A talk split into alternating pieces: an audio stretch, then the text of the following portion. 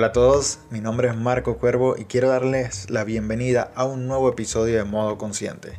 Quiero agradecerte por estar aquí una semana más para seguir aprendiendo y creciendo juntos. Si te gusta lo que hablamos, no dudes en compartirlo con tus amigos o familiares o cualquier persona que creas que pueda servirle esta información. Así nos ayudas a cumplir la misión de este podcast. La simpatía. Simpatía. ¿Habías escuchado esa palabra antes? Pues en el sexto libro de Meditaciones de Marco Aurelio, él se da a sí mismo, y bueno, cualquiera que lo lea hoy en día, pero originalmente era escrito para él mismo, se da una serie de, una orden, mejor dicho, para tener en mente una idea muy importante. Y escribe algo así. Dice, medita a menudo sobre la interconexión y la interdependencia mutua de todas las cosas en el universo. Aquí él está hablando del concepto estoico de simpatía, que es la idea de que todas las cosas están como entrelazadas y por lo tanto tienen una afinidad mutua. Pero ahora, ¿por qué deberíamos pensar en esto? ¿Qué debemos hacer? Pues según Marco, comprender que o mejor dicho, comprender cómo estábamos todos conectados y dependemos uno de otros, nos impulsará a ser buenos y hacer el bien el uno al otro. Sé que suena, si, si leemos varias de las cosas que él apunta en el libro de meditaciones, suena como un disco rayado, porque lo repite muchas veces. Por ejemplo, una vez dice, reverencia a los dioses y socorre a los hombres. Luego, más adelante dice, la naturaleza universal que creó a los seres racionales independientes quiso que se ayudasen mutuamente sin dañarse nunca. Luego escribe, los hombres existen unos por otros, instruyelos o sopórtalos.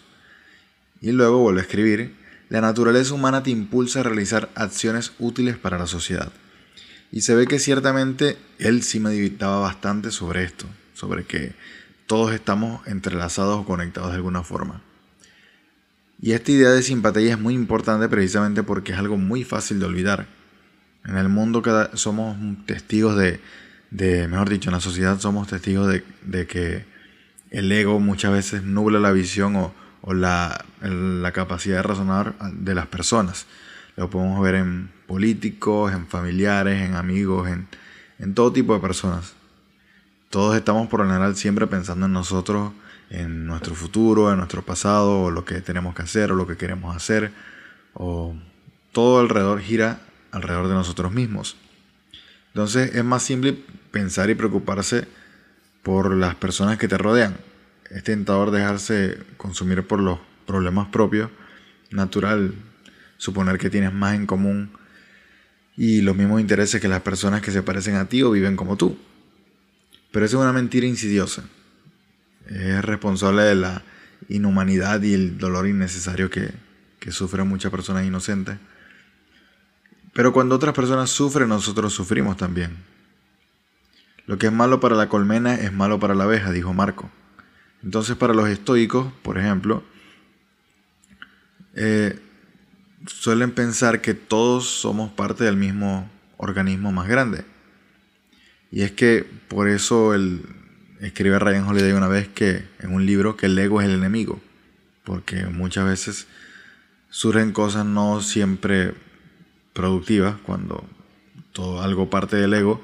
Y es que o de hecho también uno de los principios en, en la hora de emprender es, es que si quieres crear algo, si quieres crear un negocio, bien sea de servicios o, o un producto, tienes que pensar en si le va a gustar al cliente o no, al consumidor entonces, por ejemplo, también en el aspecto económico o de emprendimiento o de negocios, conviene más pensar en las otras personas.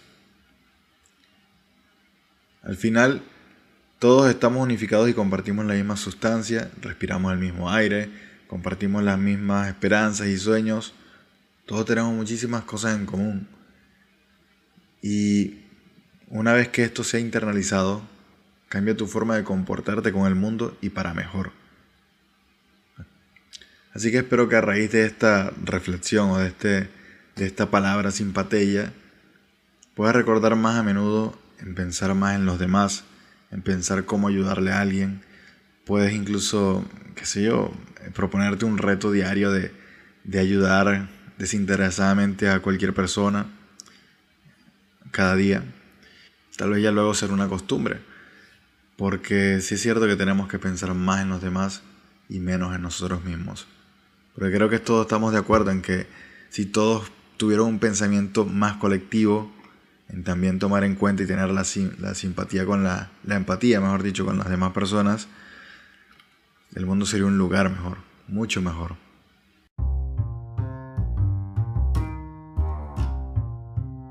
Y eso es todo por hoy. Estoy muy agradecido de que hayas llegado hasta aquí. Significa que te gustó el episodio. Y si es así, te invito a compartirlo con tus amigos o postearlo en tus redes sociales y etiquetarme.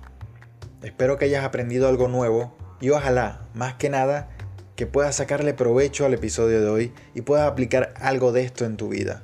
Déjame saber cualquier duda o comentario que tengas y estaré encantado de compartir ideas contigo. Nuevamente gracias y que tengas una semana en modo consciente.